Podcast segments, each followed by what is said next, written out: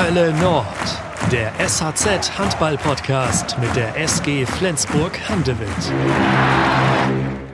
Moin und herzlich willkommen zu einer neuen Hölle Nord Folge. Ich bin Janik Schappert und meine Stimme, ja, kennt ihr mittlerweile nach über 20 Folgen. Aber wir haben heute eine neue Stimme an Bord. Darüber freue ich mich total.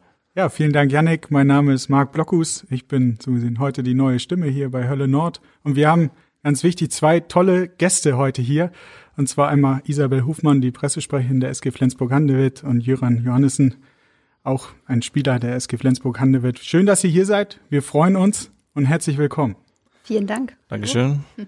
So, und keine Hölle Nord Folge beginnt ohne eine Entweder-Oder-Fragerunde. Und damit starten wir natürlich auch heute. Marc, wir haben gesagt, Ladies first, deswegen mit Isabel geht's los. Isabel, ich werde dich jetzt fünf Entweder-Oder-Fragen fragen. Ich bin gespannt.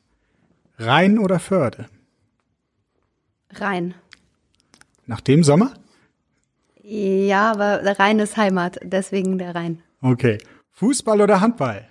Handball, Warum Handball? weil die Leute entspannter sind und es einfach einen riesengroßen Spaß macht, hier zu arbeiten. Ach, toll. Facebook oder Instagram? Instagram. Streng oder locker beim Autorisieren von Interviews? Das ist eine fiese Frage. Streng. Ruhe oder Reichweite? Reichweite. Schön, danke. Gerne. Jöran, Stavanger oder Flensburg? Stavanger. WM Silber oder EM Bronze? WM Silber. Prasselnder Regen auf dem Fenster oder lieber die Sonne im Gesicht? Regen im Fenster.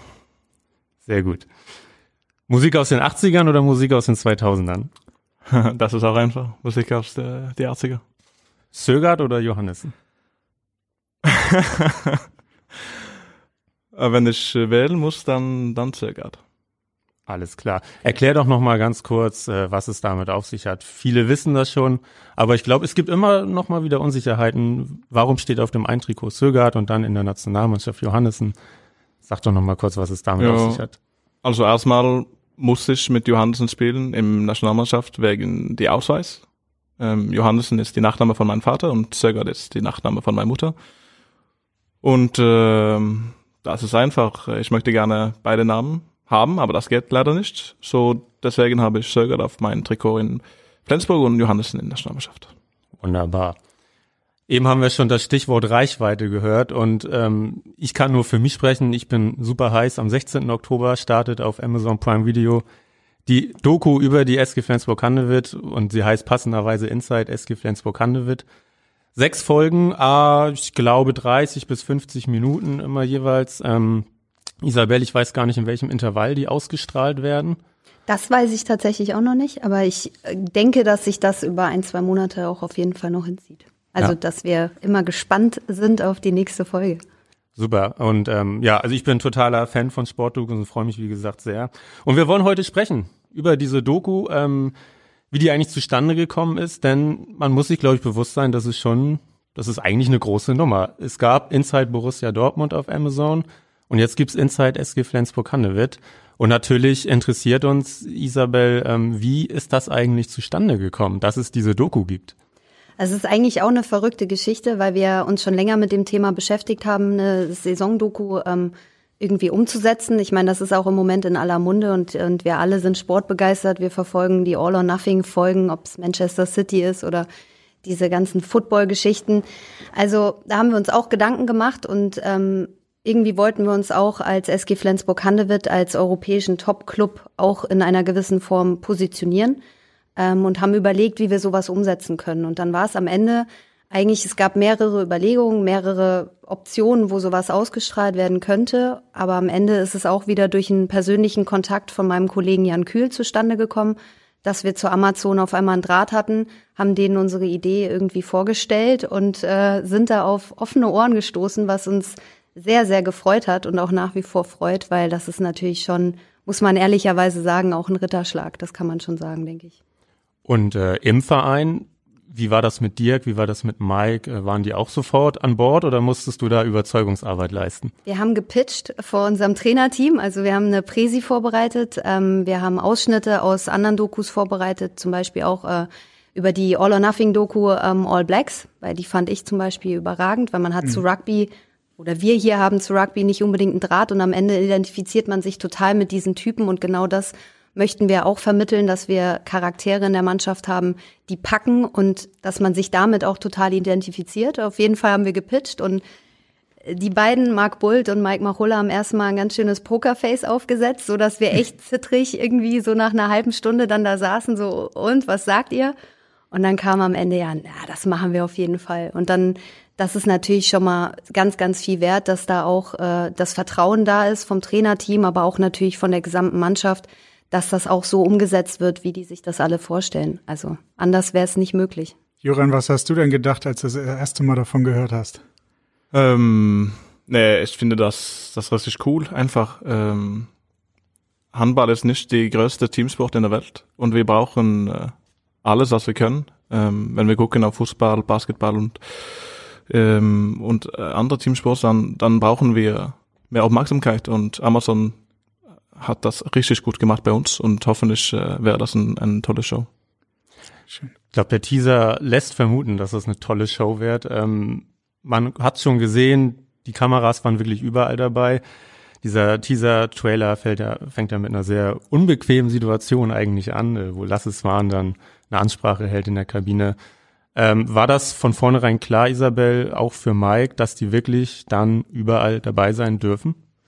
Genau, also es gab Situationen, wo sie nicht dabei waren, aber wir haben immer versucht, da eine Lösung zu finden, das äh, auch abzufedern. Die waren ja auch nicht jedes Spiel dabei. Also wir haben das immer in, in Perioden eingeteilt, wann macht es auch Sinn, wann geht's um was. Ähm, dann war das Kamerateam von Semikolon Film, also ähm, die Produktionsfirma, die wir da auch beauftragt haben, die haben das super gemacht. Ähm, und es gab Momente, wo, das ist natürlich auch immer situationsabhängig. Also es gab jetzt nicht von vornherein die Ansage, okay, da nicht, da ja. Wir haben, wir haben gesagt, wir machen alle Türen auf. Wir haben aber auch immer die Möglichkeit, im Nachgang die Folgen zu sehen und dann auch nochmal was rauszunehmen. Also das ist eben auch wichtig, um, um da auch ein Vertrauen zu haben, dass man am Ende damit auch rausgehen kann. Aber ich muss auch fairerweise sagen, wir haben ziemlich wenig am Ende auch rausgekickt. Also Mike war, war wirklich sehr offen, was das angeht. Aber klar, gibt Situationen, die dann vielleicht nicht unbedingt gezeigt werden müssen, aber da geht es dann auch eher um die Spielvorbereitung, viel um Taktik. Das sind natürlich Sachen, wo man sich auch nicht so ganz in die Karten schauen lassen will. Aber ich denke, dass man trotzdem einen super, super Einblick bekommt, mhm. wie wir arbeiten, was, was wichtig ist, worauf es ankommt, bei der SG zu spielen. Da kann Jöran selber wahrscheinlich sogar noch viel besser was zu sagen, aber wofür wir stehen und wer wir sind am Ende. Und das ist, glaube ich, ganz, ganz, ganz wichtig, ja. Joran, aus eigener Erfahrung weiß ich noch, dass wenn Kameras irgendwo in der Kabine sind oder Journalisten sich irgendwo in der Kabine aufhalten, dass es immer ein sehr heikles Thema war. Wie, wie hast du das empfunden in dem Falle? War es am Anfang, musste man sich dran gewöhnen oder war das so, die waren da, ist auch in Ordnung? Also im Training und äh, im Spiel war das eigentlich ganz okay. Ähm, die ersten paar Wochen war, das war, das war neu für uns. Ähm, aber die haben auch so Hidden Cameras gehabt in die Kabine und äh, das wusste ich nicht die ersten paar, paar drei Wochen. So, äh, ah. ich war sehr überrascht, wenn ich äh, einen Tag in die Kabine kommt und guck, gucke ich oben da und da steht ja drei Kameras, so ja. kleine. So ein, wir, ich glaube, wir haben ein bisschen mehr aufgepasst, äh, was wir gesagt haben und gemacht haben in der Kabine. Alles, okay. äh, alles normal, aber sonst, äh, sonst, äh, sonst hat das gut funktioniert und äh, wir haben viel Spaß gehabt. Ja, schön. Hat sich das irgendwann gegeben, dass ihr aufgepasst habt? Waren die Kameras irgendwann wie weg, dass ihr sie gar nicht mehr gesehen habt? Also ich war, ich, die, die Kamera war sehr klein, so ich habe das nicht gesehen. Ähm, wir haben auch nicht Bescheid bekommen. Ähm, so das war ja eigentlich mehr lustig als äh, als ähm, was äh, was äh, wir was wir glauben. Aber ähm, die die Amazon-Leute war ja sehr sehr nett die ganze Zeit und offen äh, wenn wir Nein gesagt haben, dann war die weg und äh, Mike hat ja nicht, äh, möchte nicht äh, die Taktik äh, zeigen. Ähm, das haben die Respekt gehabt dafür. Und sonst äh, haben wir eigentlich, eigentlich äh, alles gegeben ähm, für Amazon. Was war bisher so bei dir persönlich deine liebste Sportdokumentation? Bevor es natürlich Inside SG Flensburg wird jetzt gab. Ähm, ich habe gerade The Last Dance geguckt, äh, Michael Jordan. Ja, sehr geil. Das war, das war sehr, sehr cool. Ja. Was, was glaubst du, ist so die Faszination von Sportdokumentation? Warum interessiert die Leute das Innenleben einer Sportmannschaft so sehr? Ich glaube, also die wissen nicht, wie richtig das funktioniert, wie viel Zeit, dass wir zusammen brauchst, wie viel, äh, wie viel Zeit, dass wir ohne Familie und äh, ohne Freunden ähm, sind und wir brauchen wirklich alles Energie in unser Sport für unser Ziel zu, zu, zu kriegen. Und ähm, ich glaube, normale Leute nicht eigentlich wissen, wie viel das kostet. Isabel, wie ist das bei dir? Was ist bisher dein Favorit gewesen? Und äh, die gleiche Frage eigentlich. Was glaubst du, ist die Faszination an solchen Dokus? Also ich muss sagen, ich habe äh, mir gerade vor kurzem erst die Toni Kroos Doku angeguckt und ähm, ich war vorher nicht so ganz ein Riesenfan von ihm und jetzt bin ich ein absoluter Fan. Also die Doku fand ich überragend. Last Dance habe ich auch angefangen, noch nicht ganz fertig, aber da gehe ich schon mit, mit Jöran, Entschuldigung, genau. Ähm, da gehe ich schon mit. Ich fand aber auch ähm, die Schweinsteiger-Doku zum Beispiel auch nicht schlecht. Aber das sind jetzt so die deutschen Dokus, würde ich sagen, ja. Hm, und warum, warum ist das für die Leute so interessant? Ja, ich glaube, also man selber man arbeitet im Sport und man verbindet sich damit und trotzdem findet man es total interessant, hinter die Kulissen zu schauen. Also ähm, wie wird gearbeitet, was gibt's für, worauf kommt es wirklich an? Also es sind ja immer klar, man sieht die Vorbereitung, man sieht Training, man sieht ähm, die Spiele, aber was passiert dahinter? Und ich glaube, am Ende ist es entscheidend, was ich eben auch gesagt habe, was sind das für Typen? Also man will ja auch mehr über die Jungs kennenlernen und oder mehr über die Pro Protagonisten am Ende. Ähm, und ich glaube, dass das auch total catchen kann, wenn das, wenn das gut ist. Und ähm, ja, so ein Blick hinter die Kulissen wahrscheinlich. Ja. Toni Kroos Podcast hat er jetzt ja auch. Hast du mich drauf angesetzt, Isabel? Ja, also überragend. Kann man an dieser Stelle mal empfehlen, glaube ich. Ich glaube, das können Ja, wir mal schön. machen. Ja, Einfach mal definitiv. lupen. Einfach mal lupen, genau. Marc, ich glaube, es ist an der Zeit, dass wir mal den Stefan Kleinalstede dazu holen. Das ist nämlich Gerne. der Produzent dieser Inside SG Flensburg Handewitt Doku. Und den werden wir jetzt mal anrufen und dann mal hören, was er eigentlich zu der ganzen Geschichte sagt.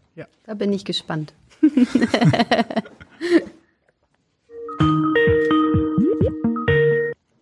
Servus. Hallo Stefan. Moin Janik, Stefan. Grüß dich. Moin Stefan. Moin in die Runde. Grüßt euch. Hi. Höre euch. Hi. Ja, Stefan, wir sitzen hier in großer Runde. Wir haben schon ein bisschen angefangen zu quatschen über Inside SG Flensburg Handewitt. Wir haben schon mal gehört, wie das Ganze so entstanden ist, die Idee dahinter, ähm, wie dann auch die Kontaktaufnahme war. Joran hat schon ein bisschen erzählt, wie es denn eigentlich war, dass auf einmal Kameras in der Kabine waren. Von denen er erst Ah. wusste. wusste. Genau. Das hätte ich natürlich gerne gehört. Aber dann muss ich den fertigen Podcast anhören. Genau, den musst du dann definitiv anhören. Äh, Stefan, du hast äh, Marc und mir im, im kurzen Vorgespräch erzählt, dass du eigentlich mehrere Jahre gar nicht so die Berührungspunkte mit Handball hattest, bevor du Produzent dieser Doku wurdest. Sag doch mal, war das denn eigentlich eher ein Vorteil oder ein Nachteil dann bei der tatsächlichen Umsetzung?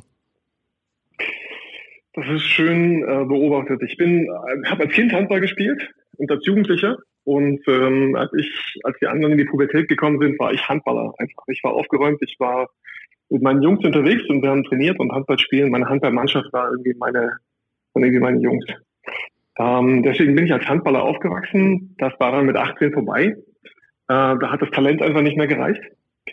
Und ähm, dann habe ich mit Handball wenig Berührungspunkte gehabt. Äh, ich selber bin Sportjournalist, Filmemacher. Wir machen Sportdokumentationen eigentlich für äh, alle Sportarten. Wir haben in den letzten Jahren viel für Red Bull gearbeitet, haben da viel Extremsport gemacht. Ähm, war noch mit dem Ironman-Athleten beim Ironman, der da seinen Titel verteidigt hat.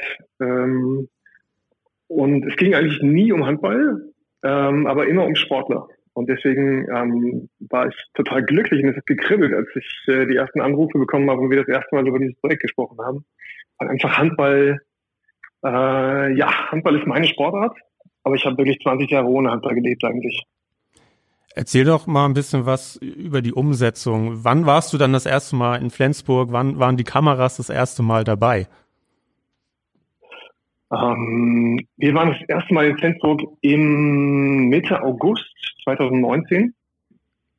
da hatten wir uns zum Abendessen verabredet. Ähm, Isa hat das arrangiert. Ähm, mein Kameramann, der Matthias Bergmann, war mit dabei. Und dann waren ähm, Lasse war mit dabei, äh, Mike und Bulti, sein Co-Trainer. Und wir hatten uns abends zum, zum Abendessen zusammen besprochen, um einfach mal zu reden. Ist sowas denkbar? Ich meine, es ist ja eigentlich, eigentlich ist es ja unglaublich. Die Arbeit von, von, von Profis findet ja komplett hinter verschlossenen Türen statt. Kein Mensch weiß, wie deren Kabine aussieht. Kein Mensch kennt deren Rituale. Keiner weiß, wer äh, immer der Erste ist. Keiner weiß, wer der DJ ist und welche, welche Musik er macht. Außer ihr hört euren SB-Podcast, dann weiß man das schon ein bisschen. Aber so die, diese, diese ganzen Interner von so einer Handballmannschaft sind ja eigentlich, finden komplett im Verborgenen statt. Und dann treten die irgendwann auf die große Bühne und dann passieren ganz wunderbare Sachen. Und was uns aber interessiert hat, war vor allem einfach, was passiert, ähm, bevor die Jungs auf die, auf die Platte gehen. Wie hart wird gearbeitet, wie funktioniert das? Äh, ähm, wie, wie, wie werden Synergien in der Mannschaft geschaffen? Wer hat welche Aufgabe? Wer hat welche Jobs abseits seiner, seiner, seiner Handballverantwortung? Und solche Sachen haben wir besprochen. Stefan, und, ähm, Stefan, wenn du erzählst von den ganzen Sachen, die ihr da irgendwo berücksichtigt habt, worauf kommt es denn eigentlich ja. an? Ihr habt jahrelang Dokumentarfilme gemacht. Was ist eigentlich Basis so eines Films, um den Film wirklich erfolgreich über die Bühne bringen zu können? Weil es geht ja darum, auch irgendwo Geschichten zu erzählen und diese so gut wie möglich rüberzubringen. Also was du brauchst hinter den Kulissen ist Vertrauen. Äh, du musst am Tisch sitzen und musst sagen, okay, wir machen das gemeinsam. Das ist, glaube ich, das muss man sich, glaube ich, sehr, sehr, sehr gut überlegen, weil man sich, das, das Ja-Wort kann man ja, gibt man sich dann für ein Jahr, in diesem Fall für eine Saison, und das kann man auch schlecht rückgängig machen, schlecht bis gar nicht. Man kann es vor allem nicht ähm, relativieren. Man kann nicht sagen, okay, ähm, ihr dürft alles sehen, aber nur mittwochs äh, und das Abschlusstraining ist am Freitag. Äh, ihr dürft überall rein, aber nicht hier. Ihr dürft mit allen sprechen, aber nicht mit den beiden, weil die sind irgendwie, die sind irgendwie anders. Wir haben eine andere Meinung. Sondern was wir wollten, war ähm, ein Jahr die SG begleiten und zwar mit allen Türen offen. Das heißt, die Tür zur Duburg-Halle, wo die Arbeit gemacht wird, wo trainiert wird, die Tür zur Kabine, ähm, die Tür zur Flens Arena, ähm, da zur Kabine. Wir wollten überall sein. Wir waren auf der Geschäftsstelle natürlich. Ähm, wir waren mit Jöran noch an dem einen oder anderen Ort ähm, und mit, mit ein paar anderen Spielern natürlich auch und haben einfach deren, deren, deren ähm, Heldenreise miterlebt von ähm, ganz oben auch mal ziemlich weit runter und dann am Ende wieder ganz nach oben. Und, und Stefan, der, wenn das du Erfolgsgeheimnis ist Vertrauen einfach. Wenn du äh, redest von Vertrauen und du hast die Spieler kennengelernt, ähm, was war, wie hast du die SG dann grundsätzlich ähm, einfach als Außenstehender wahrgenommen? Was verkörpert die SG? Also die SG ist, erstes Stichwort natürlich, ist eine Familie. Ich habe ähm, 20 Jahre im Profifußball gearbeitet als Filmemacher und habe da keine Familie kennengelernt. Das sind alles, äh, das sind alles, ich will nicht sagen Söldner, die eine gemeinsame Mission haben, aber das sind schon alles Einzelkämpfer. Auch im Profifußballbereich, da gibt's keine, da gibt's keine Familien. Und ähm, das, was, was die SG ja selber von sich sagt, ist, ist das, was sie so ein bisschen besonders macht. Das habe ich ähm, miterlebt, weil wirklich alle gemeinsam ähm, mit einem ganz kleinen Team daran arbeiten, das, das, das, das richtig Große zu schaffen und sich mit ganz Großen zu messen, die vielleicht finanziell ein paar mehr Möglichkeiten haben, die einen, einen größeren Sponsor haben, die ein größeres Stadion haben. Das ist bei der ESG alles ein bisschen kleiner. Dafür gibt es da aber Menschen, die dafür da sind, ähm, alles möglich zu machen, den Spielern das, das Leben so schön wie möglich zu machen und, und äh, sich so weit wie möglich auf die Arbeit zu konzentrieren. Ja, Kai Bendig natürlich so die, die, die, die Seele von, vom, vom Team und äh, seine Inge und jede Menge andere Menschen, die auch auf der Geschäftsstelle sitzen, ähm, die einfach da sind und immer, ähm, das, das macht eigentlich die Familie aus. Isabel, du hast ja auch eine Fußballvergangenheit. Ähm, 2018 bist du nach Flensburg gekommen, aber vorher Bayer Leverkusen, Hannover 96. Ähm, würdest du Stefans Eindruck da bestätigen, dass es im Handball einfach familiärer zugeht, dass es ein bisschen echter ist? Ja, würde ich komplett so unterstreichen. Also deswegen, ich habe hier auch ganz fleißig genickt, Stefan, äh, bei dem, was du gesagt hast. ähm, es ist einfach ein ganz anderes Arbeiten. Also es ist ähm, hier vielleicht, aber das ist auch schwer für mich zu beurteilen, weil ich kann jetzt nicht sagen, ist das im Handball so oder ist es bei der SG eben auch so besonders, dass man viel mehr aufeinander achtet ähm, Und wenn, wenn ich jetzt in meinem Bereich, ich kann jetzt auch nur von der Geschäftsstelle sprechen, aber wenn wenn es irgendwo brennt oder ich Hilfe brauche, dann ist es egal, äh, ob der andere auch viel zu tun. Also wir unterstützen uns wirklich in, in jedem Fall und, und sind füreinander da. Und ich denke, genau das ist das Gleiche auch, was in der Mannschaft passiert. Wenn die Jungs auf dem, auf dem, auf dem Feld stehen, da ist der eine immer für den anderen da. Und das ist, ich finde, diese Echtheit, was, was du eben gesagt hast, das macht das schon sehr, sehr besonders und, und auch so eine Nahbarkeit. Also man mhm. ist auf einer Ebene, da gibt es keine Unterschiede und, und keine Einzelkämpfer in dem Sinne, ja. Stefan, zu Beginn deiner Dreharbeiten oder eurer Dreharbeiten und zu Beginn der letzten Saison ist die SG ja super gestartet. Ähm, also sie war eigentlich am Anfang relativ weit oben gleich, Auswärtssieg in Melsung, Heimsieg gegen die Rhein-Neckar-Löwen. Aber es gibt, es gab natürlich auch Rückschläge. Ähm, erzähl doch mal, was, was erwartet uns in dieser Doku? Also die Doku begleitet die Mannschaft ja ein Jahr lang. Ähm, wir haben nicht alle Spiele gedreht, aber die wichtigsten Spiele gedreht. Ähm, die Episode 1 beginnt beim Abschlusstraining vor dem ersten Bundesligaspiel. War äh, ein Auswärtsspiel in Melsungen. Das heißt, mitten eigentlich im, im spannendsten Moment, den man sich als Zuschauer nur wünschen kann, du hast eine Mannschaft, die zweimal deutscher Meister geworden ist, die diese unfassbare Erwartungshaltung auf den Schultern trägt. Und ähm, die haben Torbe Karlsson verloren, Rasmus Lauge verloren und müssen sich jetzt zusammenraufen und müssen die Arbeit und die Verantwortung vor allem, die die beiden vorgetragen haben, neu aufteilen. Und dann bist du eigentlich mitten im, im, im Maschinenraum und ähm, dann ging die Reise großartigerweise richtig geil los. Ähm, auswärtige Meldungen und dann am zweiten Spieltag waren wir auch dabei im ersten Heimspiel der Arena, im ähm, ersten Heimspiel der Saison in der Flens Arena. Ähm, das war ein Sieg gegen die Rhein-Neckar-Löwen. Das war ein richtig, richtig schönes Spektakel. Also in Folge 1 ist es richtig, richtig ähm, erfolgreich und gut und energetisch und sympathisch. Und in Folge 2 dürfen wir das teasern? Isa, wir müssen hier ein bisschen vorsichtig sein. Ein bisschen wir können teasern, sagen, es ja. in Folge 2, ganz genau. Da ging es richtig runter. Ähm, da das Kiel-Spiel, das Auswärtsspiel Kiel in der Bundesliga. Und dann haben wir die Jungs noch begleitet beim, bei der Pokalniederlage zu Hause in der Fensterarena. Stefan, wir haben ein bisschen Tonprobleme gerade. Sitzt, sitzt du noch ruhig in deinem Büro? Ich sitze ruhig in meinem Büro. Ich gucke auf den Ammersee übrigens hier, während ihr da oben wahrscheinlich wieder im Niederregen sitzt. Gerade nicht. Nee, das geht. Das geht. Okay. Äh, Jetzt aber, ist besser. Also Episode 2 ging, war, war einfach unglaublich spannend. Niederlage Hannover, anschließend Kabine, ähm, ist meine, eigentlich meine Lieblingsepisode, obwohl es danach auch wieder erfolgreicher wurde. Isa, der Plan war ja eigentlich mit dieser Doku die SG auf dem Weg zu begleiten beim Versuch, die dritte Meisterschaft in Folge zu holen. Das Ganze wurde gnadenlos über den Haufen geworfen, dann im März, äh, Saisonabbruch. Wie, ja, was hat das für die Doku eigentlich bedeutet? Äh, wie, wie war der Plan, damit umzugehen? Äh, total spannend, weil das wussten wir in dem Moment erstmal auch nicht und wir standen ja vor ganz anderen Herausforderungen, ähm, nämlich erstmal zu gucken, wie geht das mit der Liga weiter oder wie was passiert mit uns überhaupt im Handball. Ähm, und dann haben wir aber relativ schnell, nachdem dann auch klar war, dass die Liga wahrscheinlich abgebrochen wird zu dem Zeitpunkt, als Corona dann kam, ähm, haben wir uns eben auch mit Stefan, aber auch ähm, mit unseren Kollegen von Amazon kurz geschlossen. Und das war auch, muss man auch sagen, diese ganze Reise war eigentlich total Wahnsinn, dieses ganze Jahr, weil wir haben sofort die Rückendeckung bekommen, die haben gesagt, cool, nimmt das mit, versucht das irgendwie ähm, bildlich, filmisch zu, zu ähm, begleiten. Ähm, und das ist uns, glaube ich, auch ganz gut gelungen. Also wir haben eigentlich einen anderen Plan gehabt äh, und wurden da unterbrochen. Aber ich glaube gerade, dass man das jetzt auch mal sieht, wie wie so ein Verein, ähm, das ja auch ganz viele Profivereine auch betroffen hat, jetzt auch mal nicht nur im Handball, wie wir damit umgegangen sind, wie existenziell es dann auch wirklich wurde, welche Entscheidungen da wie äh, getroffen werden mussten. Das äh, ist schon spannend, das dann auch zu sehen.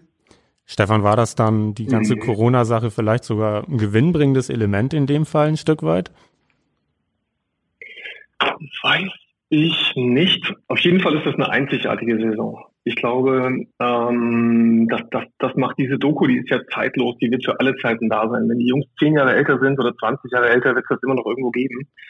Ähm, und das, man, man kann immer noch darauf zurückschauen. Und das war eine Extremsituation. Ähm, hätten wir lieber am Ende einen Titel gewonnen und weiß ich nicht Auf jeden Fall war die Fallhöhe war unglaublich. Wir waren am, am 8. März, habe ich hier auf meinem Zettel stehen, in Berlin beim letzten, beim letzten Bundesligaspiel, ohne natürlich zu wissen, dass es das, das letzte Bundesligaspiel sein würde. 27. Spieltag, ähm, die vorletzte ganz große Höhe. Das Heimspiel gegen Kiel stand ja noch außen in der Saison und die ganze Mannschaft wusste, wenn wir in Berlin gewinnen, dann wird es, dann, dann haben wir einfach eine Chance, Meister zu werden nach der schwierigen Vorrunde.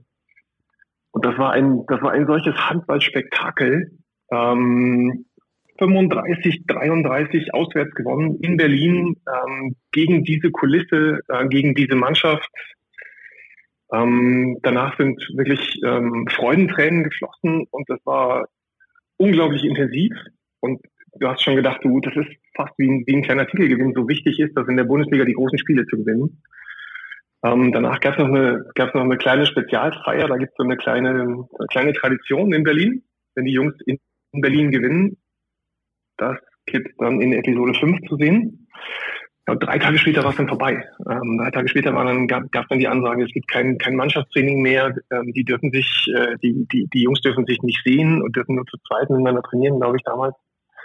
Und die, die Fallhöhe war gewaltig. Also die Jungs waren ganz oben, ähm, haben absolut zu Recht äh, sich dahin gearbeitet, haben gefeiert, haben richtig, richtig geil gespielt. Und dann sind sie, glaube ich, alle ins Bodenlose gefallen. Und das da dabei zu sein und ähm, mit vielen zu sprechen darüber, wie sie damit umgehen, dass nicht nur ihr Job weg ist, sondern letztlich auch, das ist ja dann auch Familie, die dann nicht mehr da ist in, in der Situation. Du kannst ja deine, deine, deine Familie nicht mehr treffen. Und, äh, deine, deine Rituale, dein, dein Tagesablauf, dein Sport, dein Job, das ist ja eigentlich alles gleichzeitig weg für die Spieler. Und dabei, dabei zu sein, das war schon äh, war ein Privileg. Ja, war was ein ganz besonderer Moment, glaube ich. Letzte Frage, Stefan. Ähm, während in diesem Jahr, in dem du die SG begleitet hast, was hast du da gelernt über Handball, aber was hast du vielleicht auch gelernt über Menschen? Ich habe gelernt, dass ähm, äh, Jöran Johannessen mehr Gelenke hat am Arm als ich, weil äh, wenn du den mal beim Aufwärmen zuschaust, wie der seine Arme rotiert und dann auf dem Unterarm diesen Schleuderwurf macht, das kann ich gar nicht, deswegen kann ich auch diese Schleuderwürfe nicht. Ich gucke jetzt gerade so ein bisschen nach rechts und ich suche verzweifelt die Gelenke, die Jöran hat, aber. sag ihm mal, sag ihm mal, dass soll die Arme so rotieren, jedes vom Spiel zum Aufwärmen macht, dann siehst du das auch. Unfassbar, wie Menschen sowas können, wie, wie Jöran diesen, diesen Schleuderwurf äh, aus, dem, aus dem Arm heraus kann. Ähm, das habe ich gelernt. Ähm, und ich habe natürlich auch gelernt, dass Handballer einfach äh, im, im, im Durchschnitt echt kluge Köpfe sind. Ähm, da triffst du wirklich große Persönlichkeiten, gestandene Persönlichkeiten und sitzt mit Lasses Bahn am Tisch. Und du hast irgendwann kapiert, okay, der ist einer von ganz wenigen Spielern, die sind Olympiasieger, Weltmeister und deutscher Meister, Champions League-Sieger, Pokalsieger, der hat einfach alles gewonnen, was du gewinnen kannst. Und dann ähm, im, im zweiten Gespräch erzählt er dir, dass er nicht, dass er nicht fertig ist mit seiner Karriere, sondern dass er richtig große Ziele hat, dass er noch Sachen vorhat nach seiner aktiven Karriere, wo du denkst, ach, das ist ja Wahnsinn. Der denkt sofort wie ein Leistungssportler und hat setzt sich hohe Ziele und ähm, und will die erreichen. Also da ist, ähm, da sind ein paar unglaubliche Persönlichkeiten in dieser Mannschaft und ich äh, ja schätze das unglaublich, den den Jungs ein Jahr lang ähm, zuschauen zu dürfen oder das äh, gehabt haben zu dürfen, das Vergnügen und das zu teilen vor allem. Weil ich glaube, das ist, wenn du die Jungs kennenlernst, bist du einfach Fan von denen. Wenn du die, wenn du diese Doku gesehen hast und die Spieler kennst, dann hast du einfach äh, zu jedem irgendwie eine kleine, eine kleine Geschichte, einen Spitznamen oder irgendwas, irgendwas bleibt hängen. Und ich glaube, wenn man die Jungs kennt, dann äh, ist man schon ein Fan der großen SG-Familie. Und du hast dich im Vorgespräch auch als Fan von Mike Machulla geoutet. Ja. Ja, Mike finde ich eine unglaubliche Persönlichkeit. Also wenn man ähm, sich nicht in der Handballszene bewegt, dann fliegt er als Trainer so ein bisschen unterm Radar durch. Äh, ich kenne ein paar charismatische Fußballtrainer. Ich bin auch ein großer Fan von Julian Nagelsmann. Ähm, Mike, ich, ich, meine These ist ja, ähm, Mike ist wie Jürgen Klopp ein Menschenfänger. Mike kann einfach alle Menschen einsammeln und die ähm, abholen, da wo sie sind und dahin führen, wo sie dann als, als Gruppe hingeführt werden wollen. Ich glaube, dass der unglaublich viel Respekt vor sein, also erstmal als ein ausgewiesener Fachmann, das wisst ihr ja viel besser als ich und, und, und kennt sich wirklich aus. Er arbeitet mit Sicherheit immer am, am härtesten wahrscheinlich von, von allen, weil er am akribischsten arbeitet, weil er sich wahnsinnig intensiv vorbereitet. Und dann finde ich, dass er großen Respekt vor Spielern hat ähm, und ähm, die nicht als Spielermaterial benutzt oder äh, Menschen, die man ein- oder verkaufen kann, sondern dass er einfach die Jungs Handballer Handballer sein lässt und ähm, sie trotzdem ähm, zu einer Mannschaft formt. Super. Ja, Mike Machulla Fanclub. Also, wir freuen uns jetzt nicht unbedingt weniger auf den 16.10., wenn dann die erste Folge draußen ist, Amazon Prime Video. Geil. Stefan, vielen Dank, dass du dir die Zeit genommen hast, um ein paar Minuten bei uns zu sein. Ähm, ja, wir wünschen dir erstmal alles Gute, bleib gesund und bis bald. Großartig. Tschüss, Ihr auch, Stefan. ihr Lieben. Danke. Vielen Dank. Ciao. Ciao. Tschüss. Herr Jöran, Mike, als Menschenfänger, siehst du das auch so? Ja, kann ich auch sehen. Also als ähm, als äh, Handballtrainer in, auf dieses Niveau, da kannst du nicht nur über über Handball sprechen die ganze Zeit. Wir haben so viele Persönlichkeiten in unserer Mannschaft, ich glaube in allen Mannschaften und du musst einfach äh, alle kennenlernen, äh, eine gute Mannschaft zusammenzustellen. Jöran, es gab ja eine Szene, die auch angesprochen wurde, die elementar war für den Dokumentarfilm, nämlich dieser Abbruch der Saison. Wie hast du das Ganze erlebt? Ähm, ich war von Anfang an ganz, ganz äh, traurig, böse, weil äh, wir haben wirklich alles gegeben für sieben Monaten ähm, oben zu stehen. Und äh, wir waren ja vier Punkte äh, hinter Kiel äh, an diesem Moment. Und äh, wir haben auch Kiel zu Hause. So, ich äh, war böse, weil ich möchte gerne die Möglichkeiten haben, zurückzukommen. Weil vier Punkte Rückstand ist ja möglich. Und dann, auf diesen Punkt, dann haben wir, ich weiß nicht, äh, 30 Spiele gespielt und wir haben alle Möglichkeiten zurückzukommen und aber wir kriegen nicht die Möglichkeit. Und deswegen war ich äh, richtig böse. Bist du dann in der Zeit äh, zurück nach Norwegen, als dann die, als die Saison abgebrochen wurde, oder was hast du erstmal vorgenommen? Ich meine, vor allem ja auch als junger Spieler, der dann von einem Wettbewerb zum anderen hangelt, tut doch vielleicht so eine Pause auch mal ganz gut. Also nicht nur als junger, sondern auch als erfahrener Spieler, aber speziell in deinem Falle. Ja, also ich war die ersten zwei Wochen in Flensburg, aber dann habe ich äh, gefahren nach Norwegen. Ähm, wenn ich jetzt äh, gucke, hinter in Zeit, dann war das eigentlich richtig gut, äh, mit einem Pause zu haben. Wir haben äh, viele Spiele gehabt, ähm, mit Nationalmannschaft auch. Und äh, letzte Saison ähm, haben nicht so viel gewechselt. Ähm, so ich und äh, zum Beispiel Liam, wir haben richtig viel gespielt und ähm, mein Körper, also körperlich bist du auch müde, Mhm. ähm, aber mental auch. So, ähm, es war natürlich äh, gut mit der Pause. Ich finde, fünf Monate war ein bisschen zu lang. Ähm, aber äh, ich glaube, wir haben alle die Pause gut benutzt, äh, unser Körper bereit zu sein für äh, eine neue Saison. Und diese Saison wäre ja Wahnsinn. Ja, du hast vielen Dank für die Einblicke. Du hast ja auch, oder Stefan hat uns auch erzählt, dass äh, ganz besonders angetan war von dir. Es gibt ja auch ähm, eine Szene oder in dieser Staffel wird auftauchen, dass sie dich mit nach Hause begleitet haben. Ähm, grundsätzlich als Sportler, wie steht man da zu Medien und den Medienumgang? Stört es einen eher oder ist das so, das gehört dazu? Ist das pflichtend oder ist es manchmal auch so, okay, stört mich nicht, ich mach's gerne? Ich glaube, das ist unterschiedlich, äh, wer du fragst. Ähm, für mich äh, gehört das dazu. Ähm, ich finde das äh, einfach gut, dass äh, wir die Interessen haben von den Medien und von Amazon auch, ähm, weil unser Sport braucht alle die Aufmerksamkeit, was wir kriegen können. So, ich äh, spreche gerne mit Medien, aber ich weiß, das ist nicht so für alle. Ähm, aber ich finde, das ist sehr wichtig, mit dem etwas zu sprechen. Toll. Isabel, eine Frage an dich, wenn, das habe ich mich persönlich auch immer gefragt, wenn ich jetzt den Titel höre, Pressesprecherin, ähm, wie sieht eigentlich dein Arbeitsalltag an sich aus? Gibt es überhaupt diesen klassischen Alltag? Was kann, was kann man sich darunter vorstellen? Wie, wie läuft sowas ab? Also den suche, den Alltag suche ich seit drei Jahren.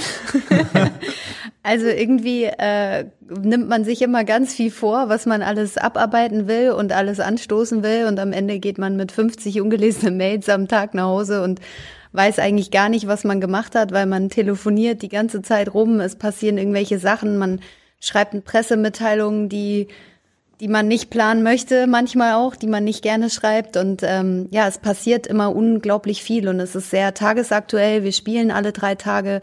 Das müssen wir auch irgendwie medial begleiten. Also ähm, ich bin ja nicht nur Pressesprecherin, sondern auch für die ganzen ja, Medienauftritt äh, der SG verantwortlich. Das heißt, da, da bündelt sich schon ganz schön viel. Ähm, und ja, so einen richtigen Alltag hat man eigentlich nicht. Aber es ist gut, wenn jetzt die Spiele wieder anfangen, dann ist man in so einem Rhythmus und dann dann läuft das eigentlich auch schon wieder ein bisschen besser. Okay. Du hast es ja gesagt, also neben dem Alltag laufen noch lange geplante Projekte. Du bist ja 2018 gekommen und ähm, ich finde seitdem, ja, ist ja auch bei der SG viel passiert, gerade im Social-Media-Bereich, würde ich mal sagen. War das etwas, was dir von Anfang an am, am, Herzen gelegen hat oder was du vielleicht auch, was auch dein klarer Auftrag war, die SG in dem Bereich voranzubringen? Also ich habe gesehen, wo Potenzial ist und das äh, habe ich einfach angepackt. Also irgendwie guckt man natürlich, kommt man vom Profifußball, ähm, da hat man Medienabteilungen mit acht, neun, zehn Leuten. Ich glaube, Borussia Dortmund hat inzwischen über 20 Mitarbeiter in der Medienabteilung. Das würde ich mir auch irgendwann mal wünschen, Ui. aber äh, im Moment ähm, mache ich das alleine mit einer Praktikantin und natürlich auch noch zwei, drei externen Leuten, die für uns arbeiten. Ähm, aber ja, das war, das war was, wo ich ein Riesenpotenzial gesehen habe. Ähm, und ich finde es total schön auch zu hören von einem Spieler wie Jöran, der dann sagt, die Reichweite oder die Aufmerksamkeit für den Sport ist extrem wichtig. Und ich kam aus dem Fußball und der Handball geht da immer so ein bisschen unter und irgendwie finde ich, ähm, dass das darf und soll nicht so sein, weil ähm, die Jungs verdammt hart arbeiten für das, was sie da jeden Tag tun. Und ähm, ja, das war so, so ein Ziel oder ein Auftrag, den ich mir vielleicht dann selber gesetzt habe, ja. Der Handball kann natürlich auch durch seine, haben wir schon drüber gesprochen, durch seine Echtheit immer bestechen. Joran, Social Media habe ich so das Gefühl, du kannst mich jetzt gerne korrigieren, du bist da ein bisschen ruhiger unterwegs. Stimmt das? Ja, das würde ich sagen. Leider Wie? ja, wenn ihr mich fragen. Wie kommt das? Hast du da einfach nicht so viel Lust drauf oder ja, das wäre eigentlich auch schon die ganze Frage. Naja, also ich könnte natürlich äh, mehr aktiv sein auf Instagram, ähm, aber ich habe eigentlich, eigentlich keine Antwort. Aber ich finde einfach, dass ich möchte gerne Fokus haben auf meinen Sport. Ähm, das ist auf jeden Fall einfacher, äh, etwas zu teilen, wenn das richtig gut läuft. Ähm, aber sonst äh, finde ich, dass äh, ich mache vielleicht ein Bild pro Monat im Durchschnitt. Und was sagt dieser dazu? Könnte mehr sein. Könnte mehr sein. So, vielleicht soll ich mehr arbeiten damit. Ist das ein Mittel, dass man sagt, die Spieler äh, müssen vor allem auch Reichweite praktizieren über die sozialen Medien, um den Verein bekannt zu machen? Ja, das wäre das sehr wünschenswert. Wäre mir am liebsten, wenn wir alle bei 300.000 äh, Influ also Influencer-Zahlen rangieren würden. Ja. Ähm, ich glaube, das ist ganz wichtig, weil wir reden immer von Influencer-Kampagnen und wen spricht man an. Und also es gibt da ja zig Modelle, Ideen, wie man sowas vorantreiben kann. Aber unsere Influencer, muss man ja ehrlich sagen, das sind ja die Jungs. Und ähm, die haben auch was zu zeigen. Aber ich, zum Beispiel, ich finde das, man kann das total gut verstehen, dass man eigentlich Handballer ist und man macht das, was man liebt. Dann muss man vielleicht auch nicht zu jedem oder jedem Essen oder alles, was man macht, muss man auch nicht unbedingt teilen. Ähm, mhm. Aber aus meiner Sicht, aus der Vereinssicht, ist es natürlich schon dankbar, wenn die Jungs auch äh, aktiv sind, wenn man quasi das Gesamtprodukt, nämlich unseren Sport und am Ende auch unsere Spiele und alles, was wir, was wir damit verkörpern möchten, gemeinsam äh, nach oben pusht. Also ja, es ist hilfreich auf jeden Fall. Wer ist denn da am fleißigsten in der Mannschaft? Das ah, ist schwer zu sagen. Wir haben, also Lasse Swan ist natürlich auch aktiv, der hat auch eine sehr hohe Reichweite, der macht auch äh, relativ viel bei Twitter. Ähm, aber ich finde, also ja, ich finde, Marius Steinhauser macht viel, Magnus Rött ist da auch aktiv, aber ähm, das ist jetzt auch nicht so, dass die morgens aufstehen und schon irgendwie ihr Frühstück posten. Also mhm. es ist alles noch nicht hammer, hammer viel, aber ich glaube, das ist auch gut so, weil sie sollen sich ja auch eigentlich auf ihren Job konzentrieren und das ist ja eigentlich was anderes. Richtig. Joran, ich habe auch immer äh, damals äh, als ich dann noch klein war und auf die Großen geguckt habe, wenn ich die zum Beispiel beim Einkaufen oder irgendwo in der Stadt getroffen habe, Flensburg ist ja auch klein, dann bin ich immer hingegangen, habe um in, oder um, Untergra auf, um Autogramm gebeten oder einfach mal ähm, sonst auf ein T-Shirt unterschreiben, was auch immer. Ich habe mich immer gefreut ohne Ende. Wie ist das für dich, wenn du hier in Flensburg dich bewegst, was ja sehr klein ist? Weil so als Fan ist es natürlich schön, wenn man seine großen Idole irgendwo im Alltag treffen kann. Aber wenn man selbst, wenn man einfach mal rausgehen will, einkaufen oder mal auf den Markt geht und dauerhaft angesprochen wird, ist das irgendwie belästigend oder ist das schön? Ähm, also so oft passiert das auch nicht. Ah, schön. In Flensburg. Aber wenn Ja. das passiert, dann, dann ist das eigentlich nur cool, weil das bedeutet, dass äh, wir machen etwas richtig äh, und die Leute findet, äh, was wir machen, geil. Und das ist, äh, was wir möchten. So, ich finde das einfach gut. Klasse. Wir haben jetzt viel über Medien, über Reichweite gesprochen. Das ist Isabels Lieblingswort. Sie nickt auch schon wieder. ähm, wir wollen noch ein bisschen über dich, Jöran, sprechen. Aber was ich gerne noch wissen will, habt ihr eigentlich als Mannschaft die Doku schon komplett gesehen? Äh, nein. Noch nicht. Das äh, heißt, nur die Trailer. Also ich habe äh, nicht mehr gesehen als, äh, als euch. okay, das heißt, du bist genauso gespannt wie wir. Ja. Sehr cool. Nicht.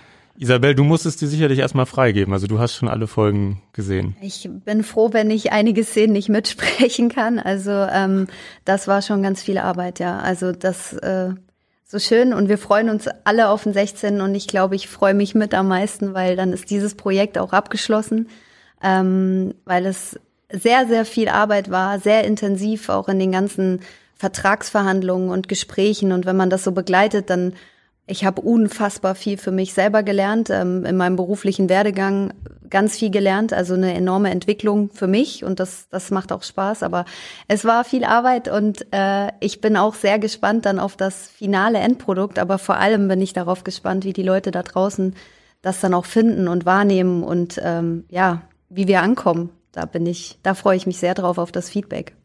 Ja, die Hoffnung ist natürlich, dass es ein großes Publikum außerhalb des Handballs gibt und die Leute eben sehen, was wir eigentlich schon besprochen haben. Ist da eigentlich, du hast schon gesagt, da ist nicht viel rausgeflogen. Ne? Ich meine, The Last Dance, ich glaube, da ist eine Menge rausgeflogen, als Michael Jordan das dann freigeben musste. Aber das war bei euch nicht so. Nö, also kann ich, kann ich, glaube ich, ich hoffe, Stefan, äh, der ist jetzt leider nicht mehr am Telefon, gibt mir da recht. Also das waren Kleinigkeiten am Ende, aber ähm, gerade die, was du angesprochen hast, die Szene auch im Trailer, das sind vielleicht Sachen, wo man vielleicht sagen würde, das wollen wir nicht unbedingt zeigen, aber genau das sind ja die Sachen, die, die man sehen möchte und die ganz wichtig sind, auch mal zu zeigen. Super. Also 16.10. Amazon Prime Video. Ich glaube, man kann Probemonat gratis abschließen. Den Monatsbeitrag, der liegt unter 8 Euro, aber da will ich mich jetzt auch nicht festnageln. Auf jeden Fall freuen wir uns alle drauf und hoffen, dass viele Leute reinschauen. Jöran, in der Entweder-Oder-Fragerunde, Ja. prasselnder Regen auf dem Fenster oder Sonne im Gesicht hätten ja 95 Prozent gesagt, Sonne auf jeden Fall. Aber du wolltest lieber den Regen auf dem Fenster. Ja, also ich liebe Herbst und äh, ich finde das gemütlich, ähm, ein Buch zu lesen oder Serie zu gucken zu Hause. Ich finde das sehr entspannt. Und ähm, was äh, viele Leute sagen in der Mannschaft auch, ist, dass ich, schwitze, ich schwitze ohne Ende und in die Sonne hasse ich einfach nicht. Ja, ich erinnere mich da auch an ein Interview, das wir gemacht haben, wo es auch sehr warm war. Und da hast du mir nämlich genau deine ja, ideale Vorstellung erklärt. Prasselnder Regen auf dem Fenster gehörte dazu. Du stehst am Herd, machst im Idealfall ein Risotto. Ja. Und ich glaube, im Hintergrund läuft Jazz. Das war so dein, deine perfekte Vorstellung. Ja, das hört sich wirklich gut an. Ja. Ähm, kochst du lieber am liebsten alleine oder mit Leuten aus der Mannschaft? Also ich koche äh, gerne alleine, ähm, aber nicht, also ich mag nicht nur alleine zu essen. Ähm, so, ich kriege gerne Gäste zu Hause. Äh, aber mein Problem ist, wenn ich zum Beispiel äh, koche mit anderen, dann ähm, kann ich ein bisschen äh, böse sein, wenn die, wenn die Fehler machen. So, äh, zum Beispiel hätte ich äh, Tobian und, äh, und Manga am Besuch. Äh, das war drei, drei Wochen vorher oder so. Äh, und dann habe ich einfach gesagt, ich koche alleine, ihr kommt einfach zu essen. Dann wäre das kein Problem heute. Das heißt, wenn die beiden da sind und dir helfen, ist das ein Problem. Das, äh, das hat passiert auf jeden Fall. Welches Gericht war das und was, was haben die versaut? Wir haben so eine italienische Abend gehabt. Ich habe äh, Risotto gemacht, äh, weißes Pizza gemacht und äh, Bruschetta gemacht. Und die beiden haben äh, sich nicht gut angestellt dabei, dir zu helfen.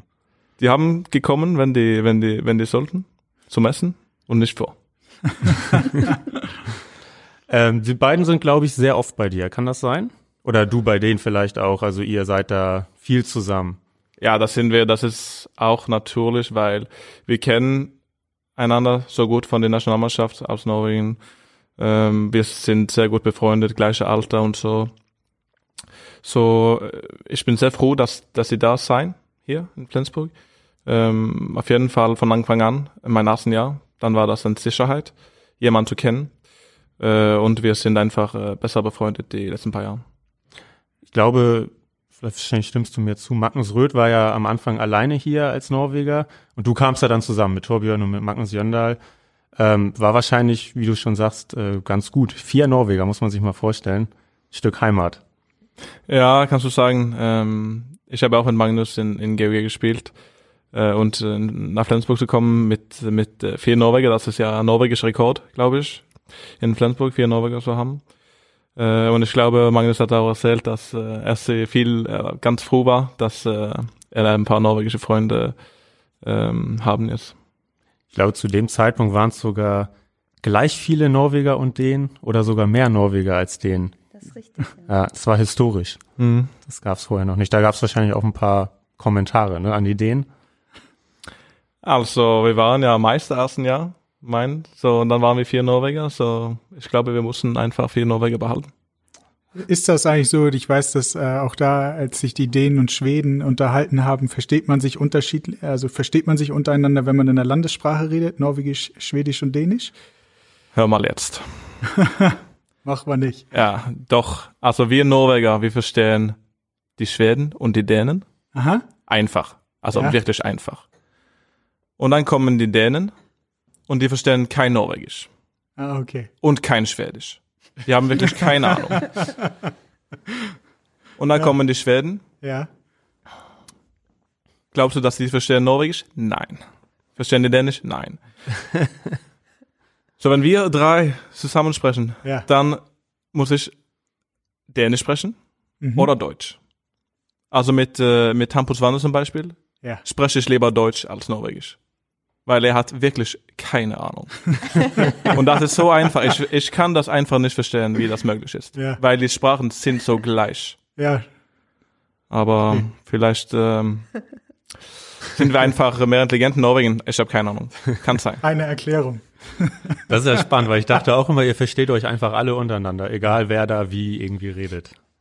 Ja, also Hampus sagt, dass er versteht Norwegisch gut, aber du hast ein richtig komisch Dialekt. Das kaufe ich nicht, aber sagt er auf jeden Fall. Ist dir das am Anfang ähm, schwer gefallen, Deutsch zu lernen? Nein, ich, also Deutsch ist eine ganz einfache Sprache zu, zu sprechen auf jeden Fall. Äh, die Grammatik ist natürlich schwer ähm, und ich könnte nicht äh, Deutsch sprechen, bevor ich hier umgezogen bin. Mm, aber das, das hat sehr, sehr schnell äh, gelaufen. Wir haben ja einmal die Woche Deutschunterricht gehabt, aber du lernst am meisten in, in der Mannschaft, weil wir mussten ja Deutsch sprechen und ähm, ich könnte ja kein Deutsch die ersten ein, ein bis vier Monaten, aber nach ein halbes Jahr dann habe ich viel ver verstanden und ähm, du musst einfach probieren zu sprechen, Fehler zu machen und dann dann kommt das äh, langsam, aber gut. Also ich darf ich kurz einmal was sagen. Unbedingt. Ich habe einen riesen Respekt vor dir gerade, weil du hier jetzt seit einer guten Stunde sitzt und auf Deutsch und nicht deiner Muttersprache im Podcast äh, quatscht. Also da finde ich gehört schon ganz viel dazu und das äh, machst du überragend. Ja, Respekt. Ja, Großes Kompliment. Das ist ja ungefähr ein Jahr her, da hast du gesagt, beim Deutschsprechen, also Torbjörn und Magnus Jönder, die haben keine Chance. Aber Magnus Röth ist dir noch ein Stück voraus. Das war vor einem Jahr. Wie ist denn das jetzt? Ja, ich würde, ich würde sagen, dass, ähm, dass Mange noch ein bisschen vorne ist als, als, äh, als ich. Aber zum Glück bin ich auch vor Mange, äh, Magnus Jöndal und, äh, und Torbjörn. So, ich bin ja der zweite beste Norweger hier. Aber wir müssen auch erinnern, Mange war hier auch alleine als Norweger mit den Deutschen für ein Jahr vor, vor, Ja. vor uns. Stimmt, er konnte gar nicht anders. Richtig. Marc, ich glaube, wir sind so weit, dass wir mal ins Fanverhör gehen können. Denn Ja. so viel kann ich sagen. Ich bin mir nicht ganz sicher, aber ich glaube, es ist ein kleiner Rekord, weil es kamen wirklich viele Fanfragen. Ähm, viel mehr waren, also viel mehr ist jetzt wird gesagt, aber es waren, glaube ich, schon einige mehr als sonst. Woran könnte das liegen, Isabel, bei Jöran? Boah, gute Frage. Ich glaube, dass man über Jöran vielleicht noch gar nicht so viel weiß und ganz viel wissen will. Und das ist eigentlich nur ein Zeichen dafür, wenn er jetzt schon gesagt hat, er spricht gerne mit Medien. Da höre ich natürlich zweimal hin. Jöran werden wir jetzt öfter sehen und hören.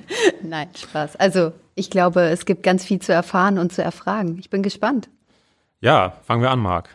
Und zwar möchte Nina R. wissen, welche Pläne hast du für die Zeit nach deiner aktiven Handballkarriere? Ähm, das ist ja immer schwer zu sagen, ähm, aber jetzt äh, lerne ich im Uni. Ich soll ja Lehrer sein. Ich mache das im Fahrstudium in Norwegen, mache das über zehn Jahre. So, ich habe ein paar Jahre noch zu studieren.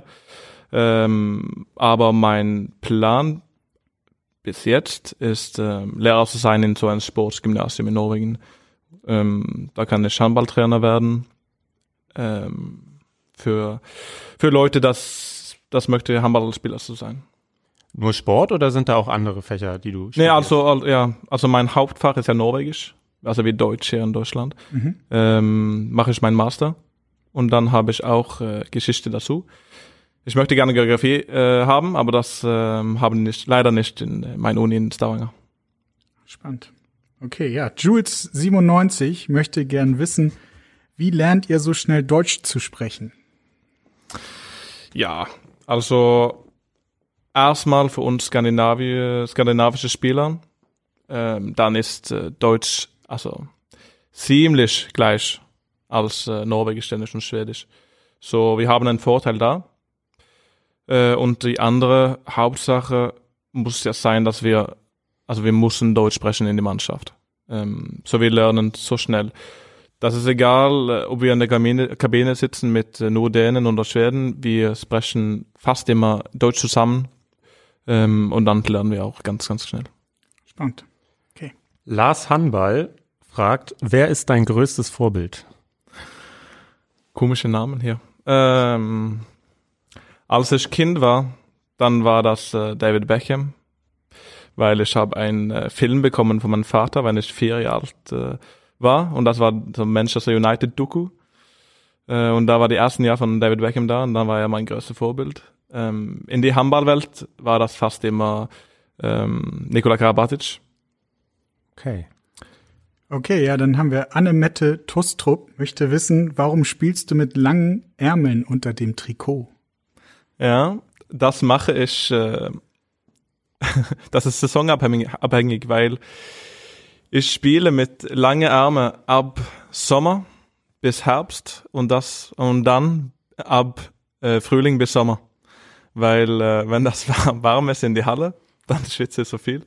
Dann kriege ich Schwitze auf meine Hände und dann kann Ja. ich nicht werfen mehr. So, da, das ist die ähm, komische Antwort. dazu. Ja, okay. Ja, war eine Danke. einfache Erklärung tatsächlich. Plausibel. Plausi. Und das sieht gut aus. Liz Mal fragt, da du gerne kochst, was ist denn dein liebstes deutsches Essen? Ja, ihr habt ja eine Riesenküche in Deutschland, oder? Ich kenne nicht so viel. Ich habe nicht so viel probiert. Das klang irgendwie ironisch. Ja. Ja, das, das, nicht war, so nett. das war auch.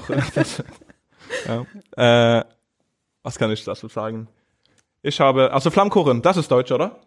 Französisch? Ah, schade. Dann, dann habt ihr noch Schnitzel noch. Also das, die habt ihr ja nur Schnitzel eine ist Ding. du? Ja, Grünkohl. Oh, das schmeckt gut. was denn? Das schmeckt wirklich das- gut. Das ich. gut, Das ist mir definitiv. Na, das, Das war, richtig. das war nicht ernst. Das war nicht ernst. Nein, nein. Schade. Sag etwas. wa- Was ist Deutsch dann? Wenn Schnitzel nicht Deutsch ist, wann, was ist dann Deutsch? Ja, das ist jetzt eine gute Frage. Naja, gut, ja, Schnitzel ist schon so eingedeutscht, kann man ja sagen. Ne? Ich bin Die der, Frage ist Leberkäse.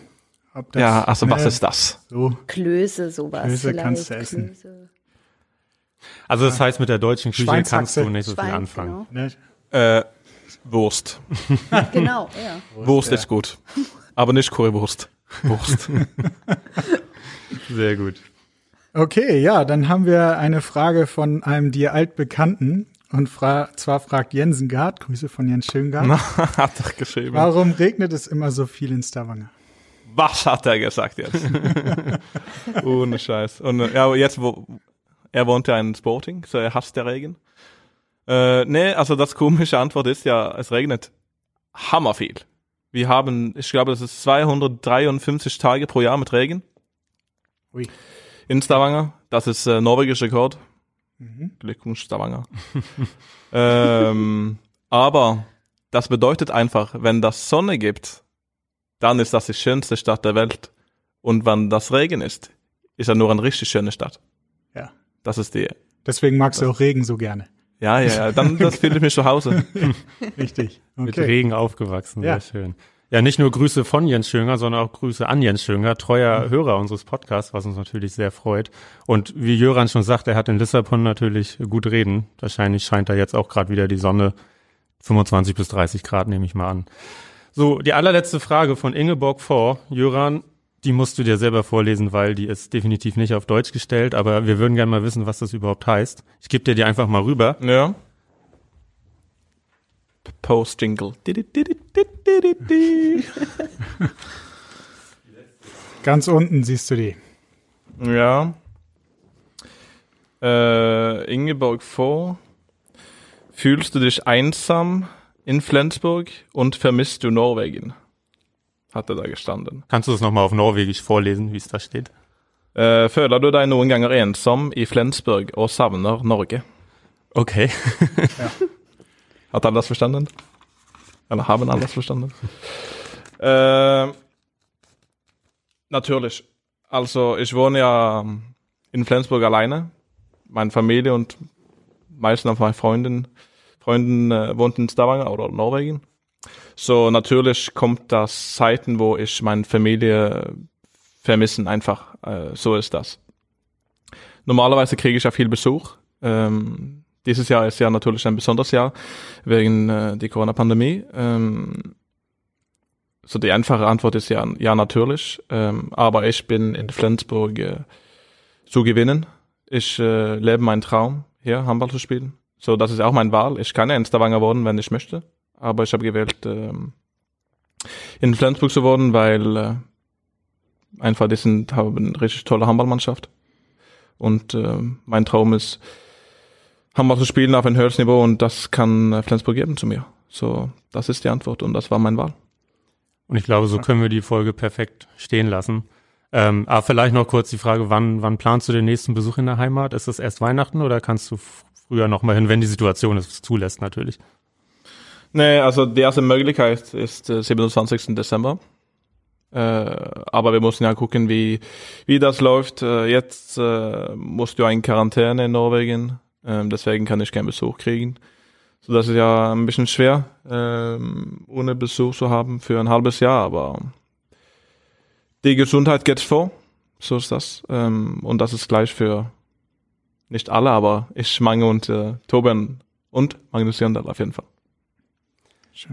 Ja, dann haben wir zumindest einige von den vielen Fanfragen beantwortet. Das waren, wie gesagt, wirklich viele dieses Mal. Vielen Dank an alle, die da eine Frage geschickt haben. Bleibt gerne dabei. Wir versuchen immer, ja, doch fünf, sechs haben wir immer dabei und ähm, schickt einfach auch die nächsten Male fleißig eure Fragen und wir werden die dann hier sicherlich auch stellen.